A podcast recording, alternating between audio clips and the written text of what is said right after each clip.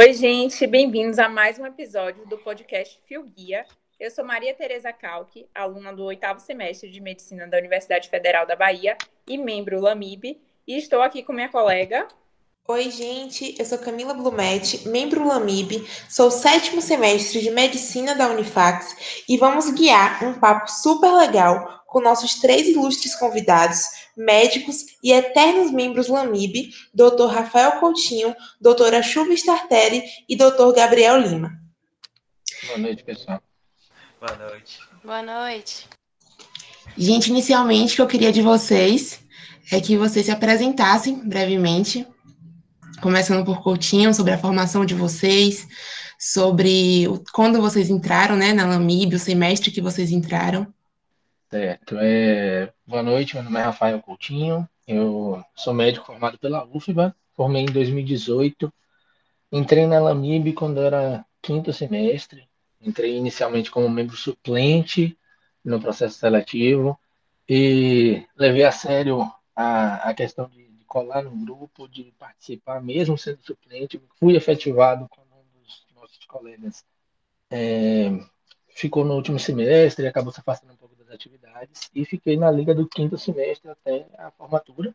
E sempre que possível depois que formei continuei ajudando com algumas sessões. Durante a faculdade participei de outras ligas tenho interesse em fazer residência de cirurgia cardíaca e desde que formei trabalho só com cirurgia cardíaca e com UTI Gabi?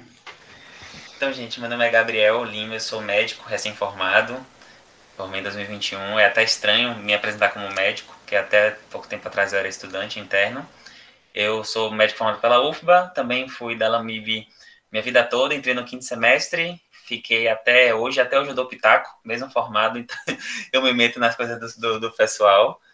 E sempre gostei de terapia intensiva, comecei com a LAMIB e acabei entrando também, fiz fazendo pesquisa é, na área, e é a minha escolha de especialidade. Então, se tudo der certo na vida, você é intensivista. E Chuva? Olá, gente, eu sou Chuva, formada em 2021 também pela UFBA. Eu entrei na LAMIB no sétimo semestre. É, boa parte da minha formação acadêmica foi em emergência e medicina intensiva. Antes da LAMIB, eu comecei um projeto de pesquisa no, na UTI do São Rafael, que me fez me interessar muito pela área. E apesar de que ainda não tenho completa certeza que serei intensivista, só trabalhei com medicina intensiva desde que formei. Antes de mais nada, muito obrigada, gente, por ter topado esse convite. E nós estamos aqui com esses três convidados para bater um papo sobre como foi o primeiro plantão da vida deles em uma unidade de terapia intensiva. Que mesmo sendo um ambiente controlado, nós estamos falando de pacientes críticos que vão necessitar de diversos tipos de abordagem. Isso, gente. Nossa ideia é justamente chamar um veterano, né, que é nosso coachinho aqui, e dois médicos que estão começando agora a vida dentro da terapia intensiva. E eu queria é, fazer uma pergunta meio que nesse sentido, né? É, eu não fui só contemporânea, Coutinho, na liga, mas o que a gente ouviu de histórias é que você já era rato de hospital há muito tempo, antes mesmo de formar. E baseado nisso, eu queria saber como foi seu primeiro dia, o primeiro dia na UTI, suas expectativas, medos, inseguranças, como era o ambiente de trabalho, convívio com a equipe, pode contar tudo aí pra gente. Certo. Eu acho que antes da gente entrar nessa história de, do primeiro plantão em si, eu acho que muito do que de como você vai viver o seu primeiro plantão é muito de como você se preparou para estar ali no seu primeiro plantão. Então, como você falou, eu era rato de hospital na época de faculdade. Eu todo horário vago que eu tinha, eu ia para o hospital. Era centro cirúrgico, em cirurgia cardíaca, outros tipos de cirurgias que eu acompanhei durante a faculdade e fiz muitos estágios em terapia intensiva. Então, na minha cabeça, como a gente sabe que o recém-formado ele tem algumas inserções aqui no Brasil, principalmente aqui em Salvador. A gente, quando forma, vai para uma UPA, ou vai para uma emergência, ou vai para um PSF, ou vai para o interior trabalhar em algum hospital e, e de menor porte, ou então aqueles que se prepararam, que se habituaram com esses conteúdos de pacientes críticos durante a faculdade, é, começavam também pela UTI. Então tinha muito na minha cabeça que eu não queria trabalhar com PSF nem com porta de emergência, que o lugar que eu me sentia mais confortável para trabalhar assim que eu formasse seria no UTI. Então, eu foquei minha graduação em me preparar para estar apto ao meu primeiro plantão da vida ser no UTI. É, eu fiz alguns estágios durante a faculdade pela própria liga, fiz seis meses de estágio no Hospital da Cidade, onde a gente tinha um plantão semanal de 12 horas, e lá foi quando eu comecei a, de fato, a, a pegar um pouco da prática, e depois disso fiz no, em vez de fazer os rodízios de clínica médica nas enfermarias do Hospital das Clínicas, eu fiz um combinado com o coordenador da disciplina e com o coordenador da terapia intensiva do São Rafael e fiz dois meses de, de estágio nas UTIs do São Rafael, onde eu ia praticamente todos os dias, quatro a seis dias por semana eu ia. É, eu ficava fazia plantões de 12 horas. E no meu um mês optativo de UTI, eu fiz um mês na UTI de recuperação intensiva do INCOR, que onde eu aliei tanto os conteúdos de terapia intensiva quanto os de cirurgia cardíaca, que tanto me interessavam. E esse meu último estágio no INCOR foi mais ou menos um mês e meio antes de eu formar. Então, tudo isso foi me preparando, tanto psicologicamente, quanto emocionalmente, quanto tecnicamente, para estar na UTI quando eu formasse. Meu primeiro plantão, coincidentemente, foi a convite de um professor meu do São Rafael, doutor Adelmo, que quando eu rodei pelo, pelo estágio lá no, na UTI de São Rafael, muitos dos conhecimentos que eu adquiri através da Liga, através dos estágios proporcionados pela Liga, é, eu demonstrei esses conhecimentos no meu primeiro plantão como interno lá na UTI de São Rafael. O doutor Adelmo gostou da minha atuação como interno e falou assim: Olha, quando você formar, anote meu número que você vai trabalhar comigo. Vou levar para trabalhar comigo no, na época no Sagrada Família. Então, meu primeiro plantão, quando formado, foi num sábado à noite, cobrindo uma colega que me pediu na UTI de Sagrada Família. Foi um, um primeiro plantão onde eu estava um pouco ansioso, porque não conhecia o hospital, era a minha primeira experiência como formado, como responsável de fato pelos pacientes naquela UTI. E naquele plantão, foi um plantão onde eu disse: não, mesmo sendo plantão noturno, eu não vou dormir hoje porque eu tenho que estar 100% conectado no, no que está acontecendo, é meu primeiro plantão, a adrenalina em alta, apesar de que a UTI não estava com ocupação máxima, a UTI, é, dos casos, tinham acho que quatro ou cinco pacientes internados na época, e tinham três casos, um caso que era um paciente bastante crônico, com internamento de mais de três meses, outros dois casos eram casos de sepse mais é, subagudos, tinham três, quatro dias na UTI, e tinha um caso muito crítico de uma paciente muito jovem é, que evoluiu com uma eclâmpsia grave, depois uma hemorragia pós-parto. E muito do que me impactou é que, apesar da gente ter visto muito de UTI dentro da Lamib, eu ter buscado fora, eu não estava habituado a gestante na UTI. Então, a Lamib tinha tido sessão, eu tinha participado da sessão como ouvinte só, mas estar ali vivenciando uma paciente grave, puérpera, né? então ainda com a fisiologia um pouco alterada do puerpério, isso me fez ficar mais atento ainda. A rotina em si de UTI eu já, conheço, já tinha um pouco mais de, de convivência, de vivência, por conta das experiências recentes do internato, mas estar ali, sendo responsável, tendo um paciente realmente muito crítico, com drogas vasativas em alta vazão, paciente entubada, progredindo com disfunção orgânica, isso tudo me deixou muito apreensivo para esse primeiro plantão. Lá na unidade era um médico só, era eu, Deus, e graças a Deus o coordenador tinha se colocado à disposição se eu precisasse de qualquer coisa. Então, essa foi minha primeira experiência, é, meu primeiro plantão, e na semana seguinte eu dei um plantão na UTI pós-cirúrgica Dona Nery, que foi um ambiente onde eu tive muito contato, eu tinha um contato tanto do intraoperatório quanto com algum, acompanhando alguns médicos na UTI antes de formar. Mas ainda assim, mais uma vez, pacientes de alta complexidade, pacientes muito críticos, onde dessa vez eu tinha um colega mais experiente, que já dava plantão mais tempo, que já era cardiologista, que estava ali para me dar algum suporte. Isso me deixou mais tranquilo e me fez viver esse segundo plantão um pouco mais confortável do que foi o meu primeiro. Mas acho que a chave desse processo todo foi realmente a preparação antes de formar. a gente nunca vai estar 100% pronto a assumir nosso primeiro plantão. A gente acredito que ninguém daqui de nós três convidados se engana de que a gente estava pronto quando a gente chegou para o nosso primeiro plantão.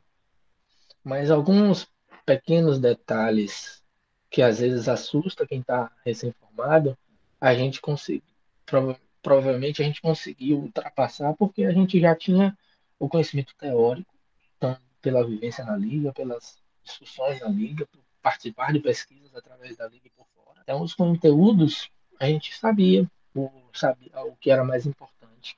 Especificamente no meu caso, eu me sentia super confortável com procedimentos. Então, acessos, eu já muito acesso por das cirurgias que eu acompanhava, por conta dos estágios que eu fiz. Intubação, eu também já tinha, me sentia, apesar de ter feito alguns procedimentos no meu último ano na faculdade, ainda assim eu não estava 100%, mas no primeiro plantão não precisei intubar ninguém, então eu fiquei confortável. No segundo eu não precisei, então tranquilo. Minha primeira intubação, eu consegui fazer tudo de uma forma tranquila, porque foi algo semi-eletivo. Então deu para organizar, deu para separar as drogas, calcular quanto é que ia usar de cada sedativo e, e preparar todo o cenário. Mas basicamente é se preparar, se capacitar para estar ali. Isso que me ajudou nesse meu primeiro contato quando com o Mário. Agora que responsa, hein? Pegar um plantão assim de primeira, sozinho na UTI. O pessoal pensa que plantão de UTI, por ser um ambiente mais controlado, às vezes é só ficar ouvindo o pipipi ali do conforto médico, mas eu acho que você não pregou o olho essa noite. E né? nada, era sentado na frente do leito dessa paciente jovem e ali vidrado e revisando. Aí peguei, fui procurar artigo de de gestante na UTI, fui reler o capítulo de gestante na UTI do, do livro de medicina intensiva da USP para ver assim o que é que eu poderia naquele momento adquirir de conhecimento, de, de ter algum, alguma sacada na hora que pudesse me ajudar para aquela paciente. E ligado, muito ligado. E você, Chuva, como é que foi? Você começou primeiro do que Gabi, né? Como é que foi seu primeiro plantão? Comecei, comecei um, um pouco antes que Gabi. Acho que uma coisa que Coutinho falou e que eu concordo completamente é sobre você dar o seu primeiro plantão onde você se sente mais confortável. E o ambiente de UTI para eu vejo esse padrão na liga que muitos dos ex-ligantes se sentem muito mais confortáveis em um ambiente de UTI do que, por exemplo, um PA. Eu acho que o ambiente de UTI, ele, ele me trouxe uma segurança maior. Não, claro que eu achasse que eu estava completamente preparada e que, claro que não, a gente sempre está aprendendo. Esse é o, outro ponto, assim, que eu me aferrei. Eu me formei no pior momento da pandemia, morrendo 4 mil pessoas por dia, tava todas as UTIs lotadas, então, ao contrário de coaching que não estava com todos os leitos, eu estava com meus 10 leitos em uma UTI Covid, mas eu preferi pegar uma UTI que tivesse mais dois outros plantonistas, que eu soubesse que eu tinha uma retaguarda de diarismo muito bom. Porque por mais que a gente se prepare, que a gente estagie, que a gente leia, entenda e releia e reestude. Quando a responsabilidade sobre o paciente é sua, é muito diferente. Tem tem um baque muito grande, assim, de você saber, não, cara, agora eu sou o médico. Quando chamarem um médico, eu não vou estar só do lado dando pitaco. A responsabilidade é minha. É, meu primeiro plantão não teve nenhuma grande intercorrência, graças a Deus. É, teve, claro, Covid, né? Paciente desaturando, eu ali manejando, não tive vergonha de pedir ajuda quando precisei de ajuda para os colegas pontonistas. E eu fiz uma coisa engraçada, que foi pegar cinco SDs, um seguido do outro. Então foi sábado, domingo, segunda, terça e quarta, todos os SDs eu tava lá. E só nessa pequena imersão, você já vê o quanto você entende o ambiente ao seu redor e tu, tudo aquilo que você estudou e que você sabe como fica mais tranquilo para você gerenciar tudo e realmente atuar como um médico, porque é uma grande diferença. Eu acho que todo mundo, não só quem trabalha em UTI, sente isso, essa diferença entre ser o plantão na emergência como interno e seu primeiro plantão como médico. Acho que até em PSF, você está ali atendendo e vai passar por alguém e agora a responsabilidade é sua. É, ao fim desses cinco dias, eu tive que tomar um relaxante muscular de tão tensa que eu estava. Eu, eu acho que eu cheguei, assim, no fim dos cinco dias e falei, nossa, deu tudo certo. Tipo, graças a Deus, deu tudo certo. E foi isso aí. É, tive algumas, claro, pacientes que agravaram, tinha uma equipe muito boa ao meu redor, todo mundo fazendo todo mundo crescer, sempre uns colegas tirando as dúvidas com outros. É, então eu preferi, nos meus primeiros plantões, só pegar em lugares em que tivessem mais plantonistas para exatamente haver essa troca. E foi uma troca boa de se fazer. Depois, claro, é quando eu fui percebendo que eu já estava dominando e entendendo como funcionava a minha atuação como médica mesmo, é, explicando para vocês me entenderem não só como fazer um procedimento, o que prescrever, mas sobre a minha responsabilidade e o gerenciamento de plantão. E aí eu fui com, começando a, a pegar é, outras UTIs também que eu tivesse sozinha, né? Mas no início eu não peguei, não. É, eu acho que é muito legal também para as pessoas saberem seus limites. Então, no início eu não pegava 24 horas, porque nem noturno. Então, eu queria estar tá bem, eu queria estar tá descansada, eu queria ter tudo de mim, aquilo que Coutinho falou, que, que ele passou a noite toda olhando para o paciente. Isso é muito real. Nos meus primeiros plantões, eu ficava girando, eu não sentava um segundo, eu ia ver todos os pacientes a cada cinco minutos, porque eu queria ver se qualquer coisinha tinha mudado nele, se a frequência cardíaca tinha mudado de 99 para 100 e por que isso. Com o tempo, claro, você vai entendendo tudo ao seu redor, vai relaxando mais e fica mais fácil de você ir, ah, pega 24 horas, pega noturno, você já entendeu mais, assim o ambiente ao seu redor. Eu escolhi pegar UTI por duas razões. Primeira, porque toda a bagagem que a gente vem, né, de ter tido uma formação para isso, e eu sei que era o, o lugar, assim, que quando eu formei estava faltando mais médicos. E dois, porque eu sabia que eu me sentiria mais confortável no UTI do que num gripário, por exemplo. Conversei com alguns amigos que tinham se formado, que já estavam trabalhando, e todos me falando sobre situações em um e outro, e eu percebi que por causa de toda a carga de conhecimento de estágio de pesquisa, eu me sentiria muito mais confortável no ambiente de UTI, apesar de que todo mundo acha que é o ambiente mais desafiador, e claro, você está com todos os pacientes ali complicados, mas eu acho que a gente tem que confiar no que a gente se sente mais confortável. Só para complementar um pouquinho, reforçar o que o falou. Essa questão de, preferencialmente no começo, dar plantões diurnos. Então, eu tinha pouco tempo de formado, tinha vaga na UTI do Roberto Santos, aí o coordenador veio me convidar e falou, olha, Coutinho, mesmo eu tendo conhecido você na época do estágio, sabendo que você já está fazendo o preferível que você está começando é que você esteja de dia, porque você vai estar num horário onde o diarista vai passar, onde o diarista vai discutir conduta, onde o diarista pode estar presente para lhe ajudar em alguma coisa que você precise. À noite você tem menos suporte, à noite você é, vai estar mais suscetível a, a ter mais dificuldades. Então, idealmente, nesse começo, tente pegar mais plantões diurnos, para você ter mais suporte. Foi exatamente o que a Chuva fez. Então pegou, ela fez uma imersão de diarismo, cinco dias consecutivos, e com todo o suporte.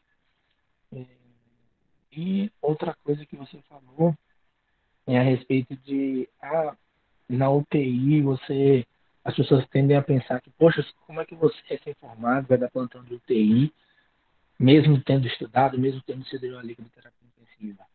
É, a gente talvez tenha a visão de que o ambiente de TI, apesar dos pacientes serem mais críticos, é um ambiente mais controlado, é um ambiente que a gente está com o paciente mais na nossa mão. O espaço físico é um pouco mais proporcional na perspectiva de que você consegue ter uma visibilidade melhor dos doentes, você consegue estar mais próximo no beira-leito. Isso nos dá a segurança de que a gente está ali com o doente na nossa mão. E, normalmente, a equipe que está ali, a gente tem uma equipe multidisciplinar para dar suporte, A gente tem outros profissionais que já estão trabalhando ali mais tempo, que às vezes já tem uma experiência, uma bagagem maior do que a sua que está ali recém-formada e que vai dar bons conselhos de como manejar, não exatamente do que prescrever, nem de como conduzir interface, mas dizer, olha, doutor, aqui a gente tem isso daqui, olha, normalmente os plantonistas mais experientes, eles fazem isso daqui. Então, essa equipe de suporte a gente encontra na UTI, dificilmente a gente encontra na emergência, encontra numa UPA, no PA, e quando encontra, às vezes, a gente não tem os recursos que a gente gostaria de ter e que não tem, normalmente a gente tem. Eu acho que isso deixa a gente mais confortável dentro da UTI do que no outro ambiente. Explica aí para a galera o que é, que é SD, Chuva. SD é o plantão diurno. Então, eu fiquei de 7 da manhã às 7 da noite. É, então, eu fiquei cinco dias, né? Como eu falei, eu fiz uma mini imersão. Eu poderia, ao invés disso, ter pegado 24 horas. Então, ter ficado 24 no sábado, folgado 24 no domingo. Mas, como eram meus primeiros plantões, eu me senti mais confortável em só pegar diurno exatamente pelo que Coutinho falou, por ter o diarista que vai passar com meus pacientes, que vai me ajudar nas condutas, e também porque eu, chuva, fico mais descansada de manhã. Tem algumas corujas que preferem dar plantão à noite. Mas, como era uma primeira experiência, eu queria estar no meu melhor. Importante isso, né, que Chuva falou, de, de entender, de conhecer seus limites, né? Tanto para uma segurança sua, quanto para o paciente entender se trabalha melhor de manhã, se trabalha melhor à noite, quanto tempo é melhor para você, se é o de 12, de 24, além da, da infinita preparação que vocês tiveram né, durante a faculdade. Coutinho mesmo falou diversos é, cursos extracurriculares, ele foi além de diversas coisas, assim como o Gabi, como Chuva, para se sentir mesmo seguro, essa é a palavra. Nossa, e uma coisa que você fa vocês falaram, né? É, eu imagino que deve ser muito diferente, assim, dois mundos diferentes. Um primeiro plantão num contexto normal e um primeiro plantão num contexto Covid, né? Ainda mais a gente sabendo, assim, de alguns lugares que não tem todo esse apoio, né? De uma pessoa mais velha para estar tá lá para ajudar. Imagino que muita gente é, animada com dinheiro de plantão e tal, às vezes acaba pegando plantão em locais que não tem esse suporte. E eu queria saber de Gabi também como é que foi ter seu primeiro plantão em uma UTI, sendo nesse contexto né, de Covid e tal. Então, meu primeiro plantão da vida foi também em UTI, então você vê que essa liga a galera forma já meio, meio tendenciosa. É, eu dei plantão, foi um SD, então foi de dia. É, tava muito nervoso, muito ansioso. É, não era sozinho, tinham mais dois colegas na, na UTI, mas todos assim, na, no mesmo nível de, de formação no sentido de tempo mesmo, todos quase recém-formados. Então, é, mas de qualquer forma tinha alguém para apoiar. E eu acho que a palavra que bate assim no seu primeiro, duas palavras que batem no seu primeiro plantão é desespero, a primeira, você começa a duvidar das coisas que você sabe, que você estudou, então você revisa mil vezes um conceito que você, quando era na sessão da liga, dava de bate pronto e falava, isso aqui é isso. Eu falo isso por gasometria, eu peguei a primeira gasometria no plantão e eu fiquei tenso, e, na, e assim, todo mundo sabe meu, na liga a minha paixão por nefrologia e por, e por gaso. E eu fiquei tenso porque você fica com, com, medo de fazer, né? Agora é o seu carimbo, é você é o responsável. E a segunda palavra, acho que é a organização. É, nossa, quando você está você tá, você tá como plantonista, tem coisas que você não percebe como interno, que você começa a perceber que o médico precisa fazer.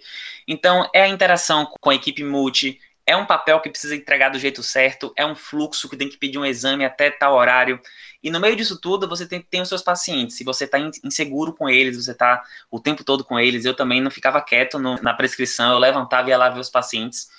É, a UTI que eu estava dando era uma UTI que estava em transição, não era mais Covid, então ela tava, era uma UTI bastante sortida, parece que eles abriram Harrison, assim, escolheram doenças clássicas, então tinha um cirrótico, Child C, um IC descompensada, um câncer, tinha um de cada, assim, para eu poder ficar desesperado mesmo, e, e é, é, muito difícil organizar. Então, você vai lá, você vai ver o paciente, você vai com fast hug na cabeça para você pegar os pontos importantes. Quando você chega lá, você esquece de ver se está sondado, esquece de ver o débito urinário, onde é que está o débito urinário anotado das últimas 12 horas. E essas, essas pequenas coisinhas vão te cansando e vão te, te deixando mal assim no plantão de, poxa, eu não sei o que, é que eu faço, o que é que eu estou fazendo aqui. E, e eu escolhi também é, SD por conta né, de ter de, de, de diarismo é, eu acho que é bastante importante nesse momento inicial, não só diarismo, mas em alguns hospitais a gente sabe que você não tem os recursos 24 horas, então você pode ter exame de imagem nessas 12 horas que não funciona depois noturno, exames laboratoriais que não funcionam mais noturno. Então você tem um hospital funcionante é, completo que te dá um suporte melhor e te faz se sentir mais seguro. É, eu não sei Coutinho e Chuva, mas o meu primeiro plantão eu tive uma experiência bem, bem marcante, que foi um óbito. Então, o primeiro plantão foi um óbito. Eu tive um, um paciente que evoluiu óbito.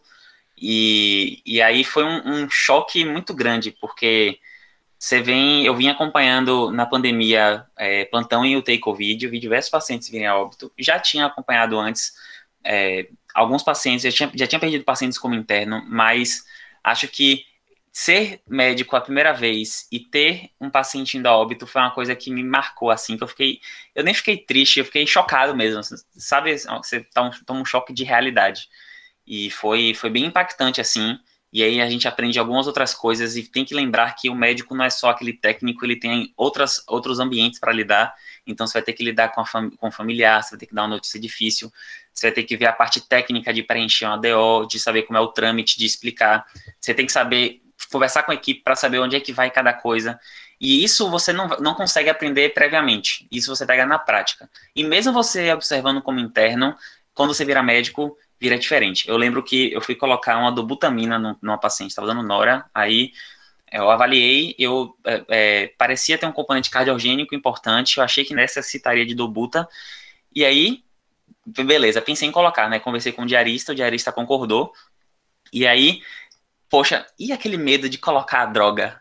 Vai fazer hipotensão? Vai ter que subir a nora? Será que tem, será que é componente cardiogênico mesmo? Será que ela não está hipovolêmica? Será? E aí você fica naquela tensão e, e, e, medo que, por muitas vezes, esse medo é protetor, né? Te faz pensar mil vezes antes de fazer uma coisa, mas que no começo cansa. É, Chuva falou que tomou relaxante muscular depois dos cinco dias de plantão e você sai tenso mesmo, você sai contraído ali com a adrenalina no máximo, porque você está naquele, naquele plantão, mas ao mesmo tempo, quando acaba também, você dá aquela, poxa, eu consegui fazer.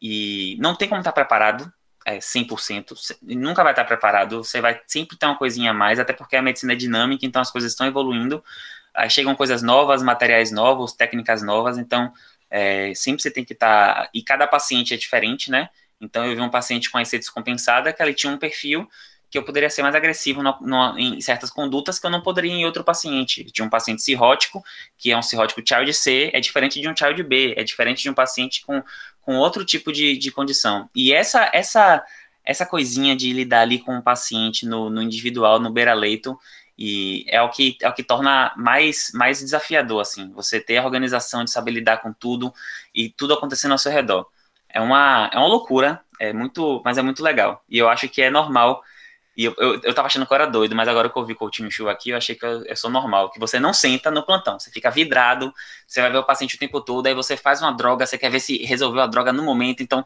você faz uma furosemida, você quer que o paciente urine 3 litros na sua frente, senão você já fica desesperado, você bota uma, aumenta uma nora, quer que a hipotensão seja curada imediatamente, e as coisas têm tempo para funcionar, né?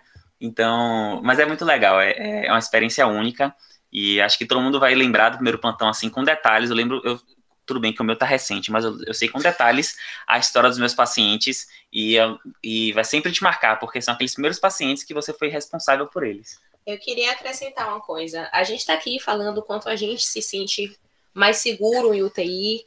É, foi uma coisa que eu tive uma impressão muito forte de quando eu fui escolher aonde trabalhar.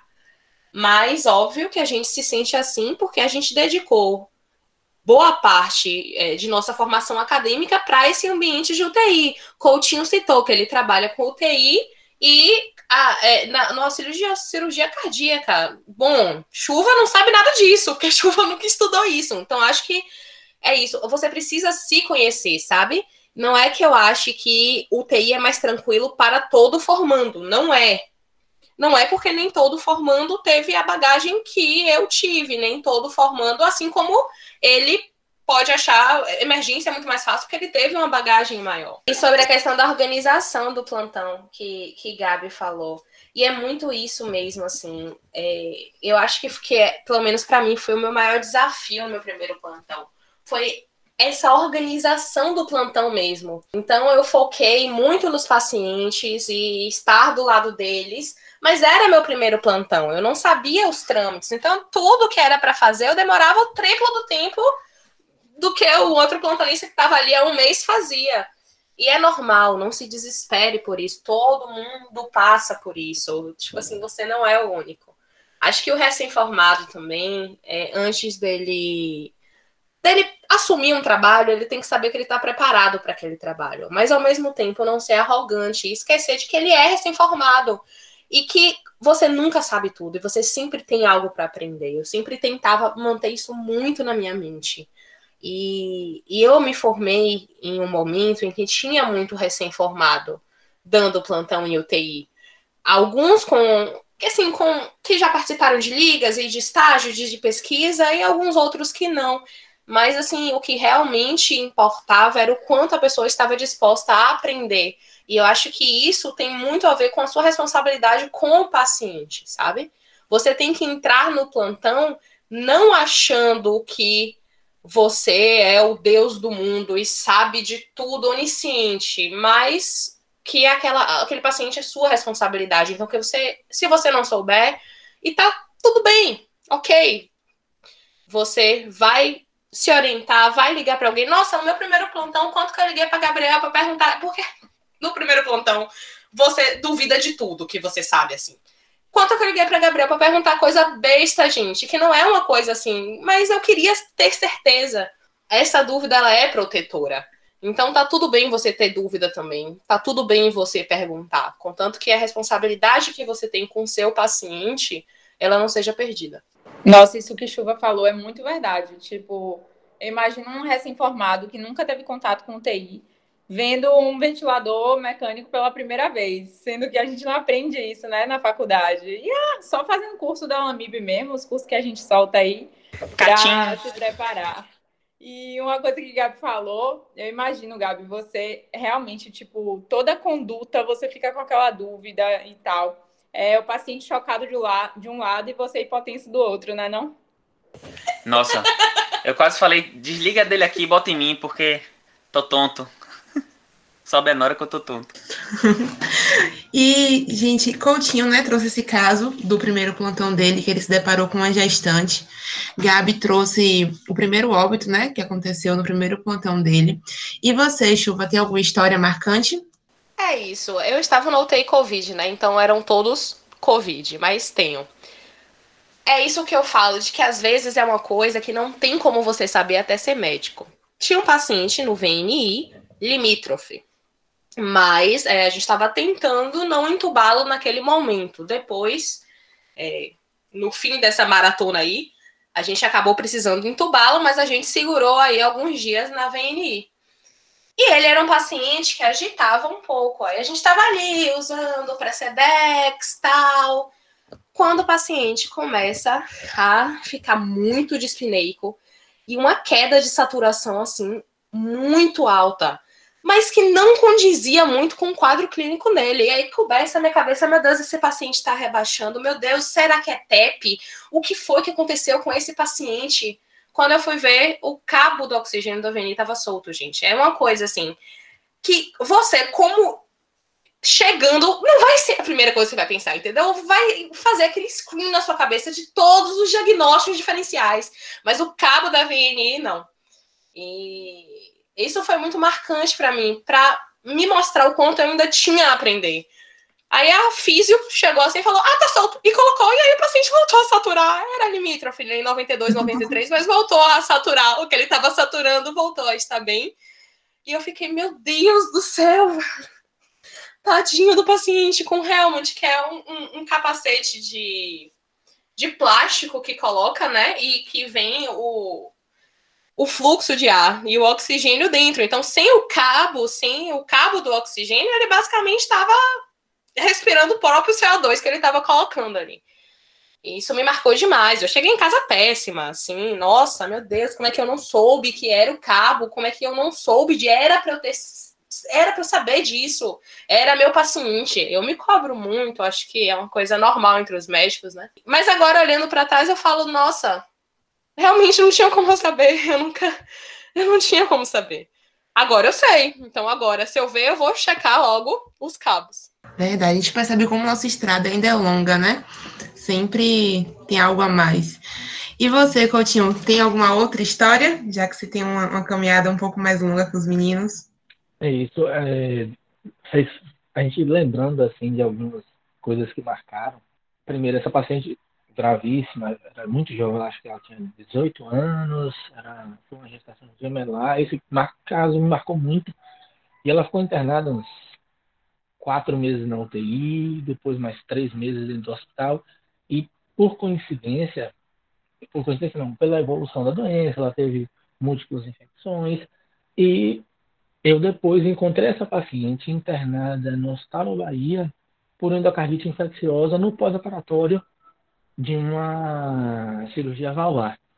Então você vê como, mesmo distante, um ano e meio depois, é, essa paciente reinternou e eu lembrava dela com riqueza de detalhes de como tinha sido aquele primeiro momento dela no pós-operatório da cesárea dela e depois ela ficou bastante tempo internada e eu tive a oportunidade de estar presente com ela nos últimos momentos dela. Eu Infelizmente, num contexto de gravidade, ela teve uma novopia infecciosa, fez um rebaixamento do nível de consciência. Eu estava nos plantões logo antes de precisar entubar ela. Tive a oportunidade de, no ano novo, fazer uma videochamada dela com a família, para que ela pudesse falar com eles. Então, essa questão de que Chuva bem pontuou, Gabriel bem pontuou, a gente não é só um técnico que está ali, a gente tem que aprender a lidar com tudo que nos envolve. A questão do contato com a família, do contato com outros colegas da equipe multiprofissional, com outros colegas médicos de outras especialidades, que vão estar naquele ambiente de UTI, que vão ser o que a gente chama de médico assistente, ou seja, o dono do paciente. O paciente é da oncologia, o paciente da cirurgia cardíaca. Então, eles vão trazer demandas deles, enquanto médicos assistentes, e a gente vai ter que tentar acomodar essas demandas dentro do nosso plantão de UTI. É, e uma outra situação muito que marcou muito foi num plantão no Ananeri. Era um paciente 40 para 50 anos que foi levado da enfermaria para UTI e que ele tinha ido por um contexto de uma insuficiência renal crônica que agudizou e que ele precisava, ele estava precisando, ele foi indicado a hemodiálise. E no que a gente foi começar a hemodiálise, eu passei o cateter de hemodiálise, a gente foi começar o procedimento, só que ele ficou mais sonolento, precisou entubar, entubei. E nesse plantão, ele foi. Nesse plantão, a gente conseguiu passar o plantão para outro colega, eu voltei dois dias depois, esse paciente ainda estava muito grave, com drogas ativas, noradrenalina, alta vazão.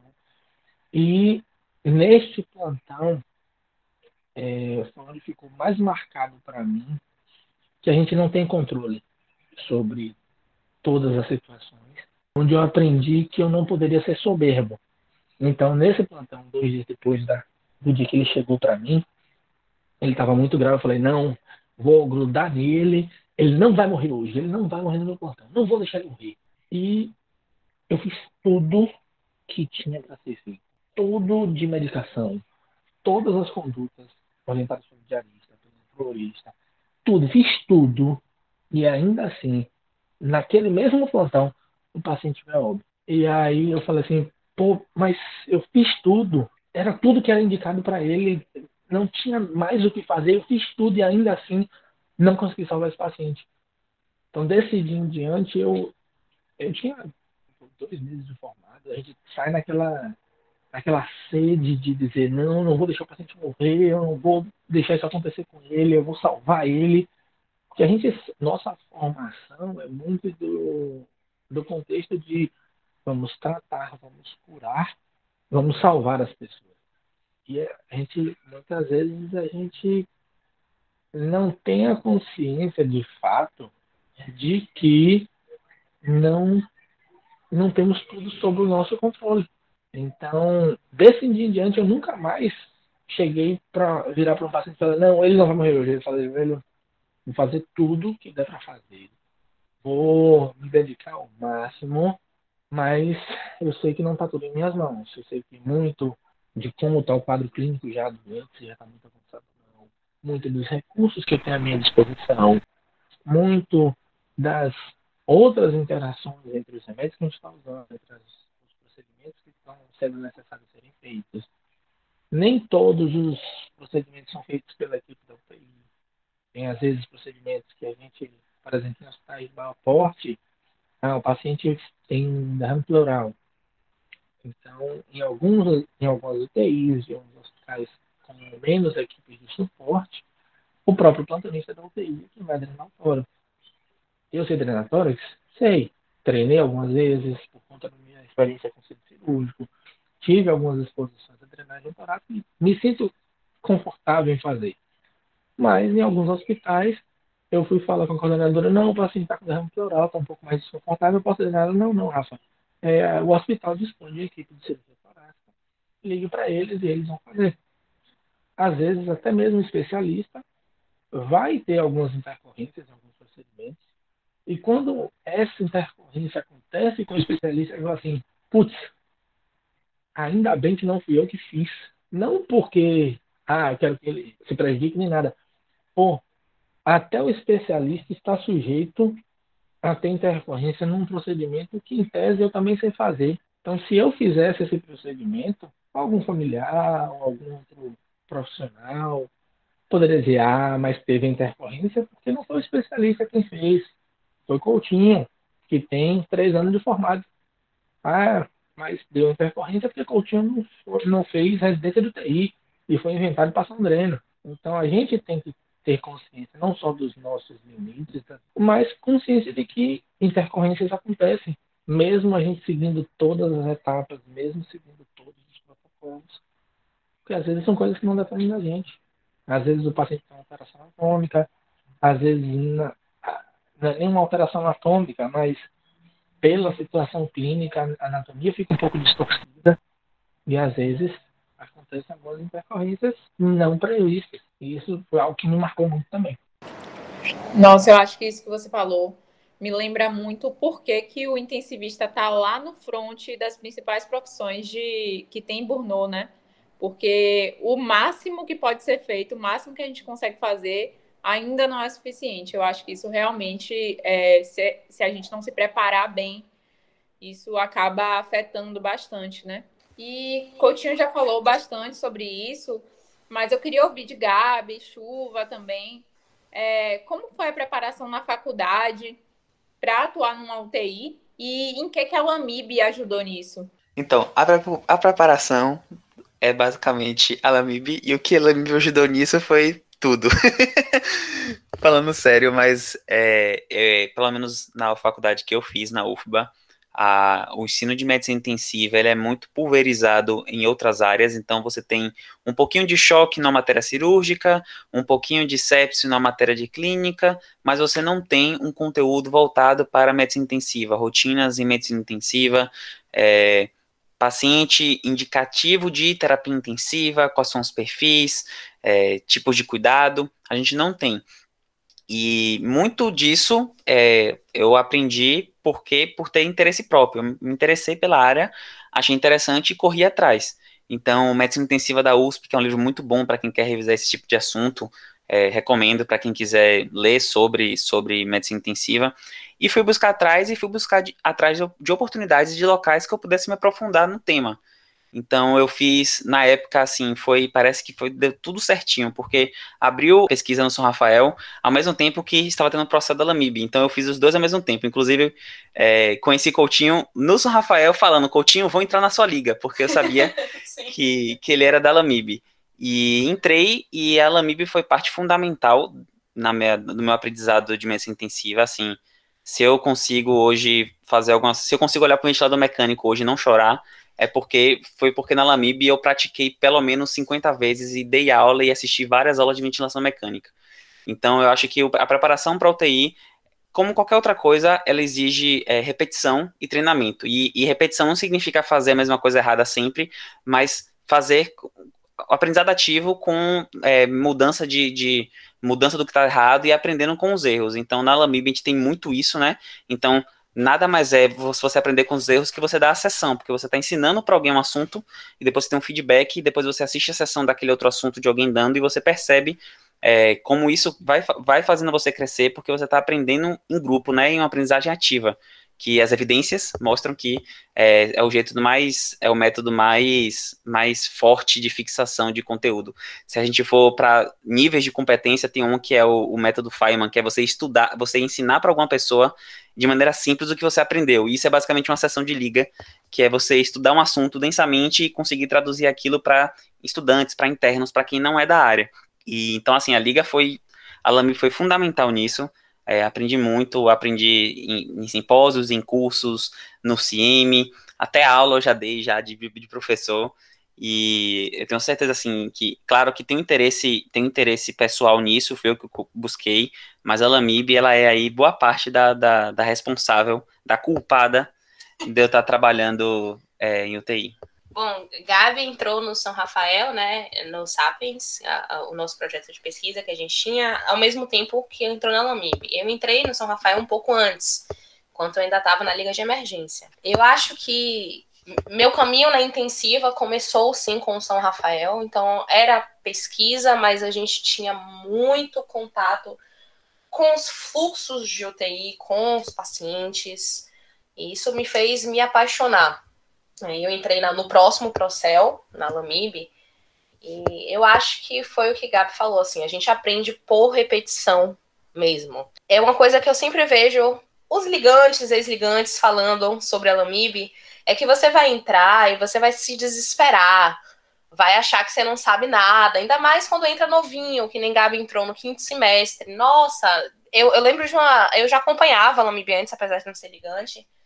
Eu lembro de uma sessão do quarto semestre que eu assisti, ai meu Deus, não sabia nada, nada, não entendi nada, mas você não vai entendendo, aí você lê uma vez, aí você não entende, mas não entende um pouco menos. Aí você lê de novo, aí hum.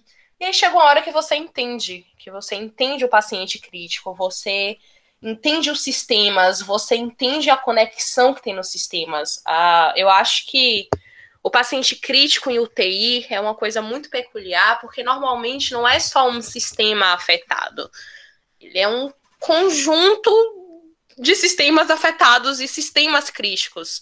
E tem um momento em que isso tudo junta e que você entende o paciente. Eu acho que, apesar de que a gente pode, como o Gabi falou, correr atrás, ler os livros, estudar, mas a liga e ter outras pessoas interessadas naquele mesmo assunto, fazer curso, explicar e dar aula, e montar aula, e montar Procel, faz com que você entenda o que é o paciente crítico. A liga é uma catalisadora. Isso que eles falaram é importante porque percebam que a gente não citou só habilidades técnicas, habilidades de conhecimento que a gente adquiriu para poder, ah, não, eu sei os temas de UTI porque eu estava numa liga de terapia intensiva não, a gente foi. A gente aprendeu a relações interpessoais. Então, a gente aprendeu a lidar com pessoas diferentes, com bagagens diferentes das nossas. Porque, como o Gabriel falou, ele tinha muito. Ele gostava muito de nefro, ele sabia muito de nefro, ele estudava muito nefro. Eu sabia muito de cirurgia cardíaca, porque eu estudava muito de cirurgia cardíaca. Os pacientes que tinham um contexto de emergência, que caminhavam para UTI, esse manejo da transição, o manejo inicial do paciente, Cuba sabia mais do que algumas pessoas. Então a gente soube lidar com pessoas diferentes, o que a gente diariamente hoje na nossa profissão a gente lida, a gente lida com profissionais de outras áreas que trabalham dentro da UTI. A gente aprendeu a processos organizacionais, então quando a gente se organizou para fazer um evento, para preparar um processo seletivo, para preparar as aulas do CIEM, que é o curso de, essa emergência que a gente faz para os estudantes do internato da UFBA. Então, todos esses momentos nos habilitaram a trabalhar outras, é, outras vertentes do profissional da UTI, do, do médico intensivista, ou do médico que está dando plantão de UTI.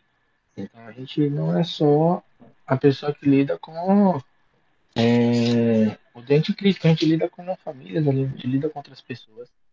E a Blamib nos ajudou muito nisso, é, em todos esses processos. E acho que uma, uma coisa que deixa a gente em constante atenção é que apesar de nos sentirmos mais confortáveis na UTI, a gente não deixa que a UTI seja a nossa zona de conforto. A gente se mantém ali ligado no doente, focado no beira-leito e reavaliando o doente a todo momento, a ponto de que as pessoas que estão ali, que não veem esse perfil de, de proatividade, de hiperatividade em outros colegas, falam assim, vem cá, você, você tem déficit de atenção, você é hiperativo, você não para quieto, ou você não vai sentar aqui na cadeira não, porque a gente foi habituado a entender que o movimento na UTI ele é muito intenso. Então o paciente muda muito rápido. Então foi como os meninos falaram: pô, eu, eu botei uma nora, eu quero ver, quero que responda agora. Não respondeu, então vou lá, puxo outra pressão. Eu vou lá, ajusto o fluxo do, oxi, do oxigênio. Então a gente não se deixa, apesar de estar convivendo com UTI, a gente não se deixar entrar na zona de conforto, acho que é o que vai manter a gente cuidando bem dos nossos doentes. Agora, Gabi e Chuva, né, trouxeram essa questão de eles se formaram no ambiente Covid, né? Eles se formaram na pandemia. Uma dúvida, Coutinho. Você se formou pré-pandemia. Como foi para você imergir nesse cenário de UTI Covid? Foi estar todos os dias num primeiro plantão UTI? Mila, é, o primeiro plantão Covid foi um baque a gente hoje em dia já entende um pouco mais. Mas desde o começo eram muitas teorias do que é que o que é que era melhor. Não, vamos entubar logo. Então depois, com o passar da pandemia, a gente foi vendo que às vezes se a gente conseguia manter o paciente fora com uma estratégia não invasiva, a gente reduzia os danos da ventilação mecânica prolongada, a gente conseguia evitar uma traqueostomia no paciente. Então, os primeiros plantões Covid realmente eram assustadores. Era um plantão onde você estava no UTI com 20 leitos, dois médicos. Você começou o plantão com 14 pacientes. Antes de meio-dia, você já tinha admitido cinco. Desses cinco, a gente já tinha entubado três. Dois estavam com cateter nasal de alto fluxo. No final do dia, dois pacientes é, morreram mais três foram pronados durante o plantão. A própria prona em si foi algo que no começo a gente se batia muito. Tipo assim, não, como é que a gente vai organizar? Não, gira o lençol para que lado? Não, vai girar para esse lado aqui, então esse lençol, o pessoal gira o lençol para cima, o outro lado gira para baixo. Não, não, é para outro lado, é o contrário. Então, era muita informação nova em todo mundo. E no começo era como dar um primeiro plantão, sem dúvida. E a, com o passar do, do aprofundamento da, da pandemia, quando começaram a se abrir mais e mais hospitais de campanha, mais e mais leitos, as equipes foram sendo renovadas, então, graças a Deus, a gente, os meninos recém-formados, Chuva, Gabriel, outros colegas que formaram nesse e que já pegaram seus primeiros plantões em UTI Covid, eles, graças a Deus, tinham alguma bagagem. Agora imagine que outros profissionais não tinham a mesma bagagem. Por exemplo, já peguei plantão no hospital de campanha, onde os enfermeiros eram, na realidade, enfermeiros de enfermaria de unidade aberta que não sabiam nada sobre droga vasoativa, nada sobre ventilação e que estavam ali jogados também nos seus primeiros plantões da vida. Então, muita coisa mudou nessa, nessa pandemia. Muita gente que levou a sério. Então, acho que uma coisa que falaram no começo, ah, algumas pessoas entraram nesse mundo pela questão do dinheiro, do, dos plantões, os plantões Covid pagavam mais do que os plantões não Covid, então as pessoas, algumas foram motivadas por é, causas não tão, talvez, nobres ou louváveis, ou às vezes pela necessidade mesmo, independente de qualquer coisa, mas quem levou a sério teve uma oportunidade de crescimento absurdo durante a pandemia porque sim, eram pacientes muito graves de algo que a gente não entendeu muito, então todo mundo estava estudando muito o tempo todo. E todo mundo contribuindo uns com os outros para tentar a gente homogeneizar o conhecimento de quem estava ali para todo mundo se ajudar e o beneficiado no final ser sempre o paciente. Então quem levou a sério cresceu muito e os pacientes se beneficiaram com esse crescimento, com, esse, com essa evolução do conhecimento, sem dúvida. Maravilha, eu gostei que vocês já fizeram a propaganda da liga, né? para nossos ouvintes. Inclusive, nosso Procel está aberto, então vão lá, se inscrevam, porque os, os meninos já falaram como é importante também é, o conhecimento de medicina intensiva para o médico generalista também, como faz diferença, né? E agora, para finalizar nosso episódio de hoje, eu queria saber de você, Coutinho, que, é, que já é veterano dentro da medicina intensiva, que conselho você daria para Gabi e Chuva, que são calouros nesse meio, e que conselhos vocês três dariam para nós, eu, Camila e outros estudantes da graduação, que somos aspirantes a Gabs, Coutinhos e Chuvas? É, eu acho que, reforçando um pouco do que eu falei, não, mesmo com o tempo, mesmo com esses três anos de formado, é, eu não me considero veterano. A gente tá, como os meninos falaram, a gente aprende muito dia a dia, às vezes a mesma patologia, em perfis diferentes, em pacientes diferentes, evoluem de uma forma inesperada. Então, é você não se deixar acomodar. O conhecimento ele é muito dinâmico, tá sempre estar sempre se atualizando. Então, não parar, não não se acomodar, não acho que seria o principal. E lembrar que na UTI o paciente ele muda muito rápido, então não saiam de lado do, do lado do paciente não, não larguem o beira-leito, que eu acho que isso é o que mais salva a vida dos pacientes. Acho que esse seria o maior conselho que eu daria para a Chuva e para a Gabi, que estão começando agora. Não se acomodem, não, não se deixem levar por exemplos que vocês vão encontrar, obviamente, no seu dia a dia, de colegas que são um pouco mais acomodados. Ah, não, esse paciente resta o que aconteceu. Ah, não, esse paciente não precisa de tanta coisa. Não. Se inquiete. Mantenha-se inquieto, mantenha-se hiperativo, indulavelmente várias vezes. Porque isso é o que vai fazer com certeza a diferença na vida deles. E para os aspirantes, é, tomem bons exemplos, se inspirem nos bons exemplos. Seja no de responsabilidade, de saber de saber até onde seu braço alcança, evitar o burnout, como o que falou, é extremamente importante, porque se você não está bem consigo mesmo, você não vai conseguir estar tá bem para cuidar dos outros. Coutinho é um exemplo para mim. Ele era veterano da liga ah, quando eu entrei. E eu acho que o meu conselho para quem está é, aspirante a médico é o que ele, assim, é o que eu vejo nele, que é siga os bons exemplos. Então, é, discuta com pessoas que você sabe que estão interessadas em aprender e não só em aprender, em cuidar de vidas. É, não dissocie nunca a vida de uma pessoa ao conhecimento técnico. Então, não adianta nada, você tem que ter a sensibilidade de lidar com algumas condições que vão aparecer no seu plantão e que não só o livro vai ensinar, o livro de medicina especificamente. E eu acho que um outro conselho importante que se eu pudesse voltar no tempo eu faria é, quando acompanhar plantões, tente fingir, brincar de médico, não de pegar e fazer os procedimentos sem avisar para ninguém, mas de você, mas de você ir no leito, olhe para o paciente e fale assim: "Tô eu e aqui esse paciente, o que, é que eu vou fazer com ele?" como é que eu evoluiria ele? Como é que, o que, é que eu mudaria nele? Porque isso cria um raciocínio crítico e um desconforto em você, de você perceber que ali é você que está sendo responsável ou parcialmente responsável por aquele paciente.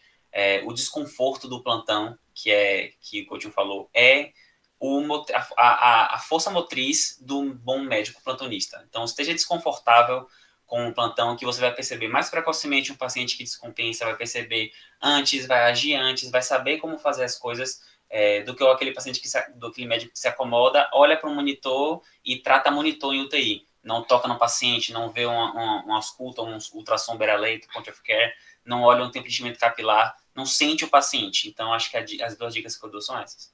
Se preparem, é a minha, o meu conselho. Se preparem com tudo que vocês puderem. É, seja no contexto de medicina intensiva, seja no contexto que você vai trabalhar. Se prepare para aquilo e pergunte. E sempre, sempre pergunte. A gente tem um grupo de liga em que tem muita pergunta de gente veterana. De gente aí, ó, que manda lá e começa uma discussão massa e todo mundo aprendendo junto. Nunca nunca percam essa esse espírito de todo mundo sempre aprender junto e construir um o conhecimento do outro. Gente, eu queria agradecer muito, muito, muito por vocês terem topado bater esse papo com a gente. Eu tenho pouco tempo de liga, tenho um semestre de liga, mas deu para perceber que vocês realmente são eternos ligantes do Lamib, né? Já são formados, mas continuam vestindo a camisa da liga e agregando a liga e também a cada um de nós individualmente, estudantes e como futuros médicos. Muito obrigada mesmo. Faço de Camila minhas palavras também, gente. Vocês são inspirações para mim desde o momento que eu pisei naquela liga, que eu também estava como Gabi Chuva no quinto semestre, sem saber de nada direito. É, Gabi Chuva, que eu tive o prazer de conviver, e Coutinho pelas histórias, né? Pelo legado que deixou na liga. E eu agradeço vocês por terem dado esse episódio aqui hoje pra, com a gente. O prazer foi todo nosso. É, eu que agradeço. Eu tenho um carinho eterno pela, pela Lamib. Também. E vocês vão piscar o olho daqui a pouco, gente. Vocês vão ser as médicas que vão estar conversando com os recém-entrantes passa muito rápido. Passa rápido. Eu realmente agradeço muito por sempre estarem convidando e trazendo nós, eternos membros, para sempre perto da liga. E continuamos à disposição. Obrigadão, pessoal.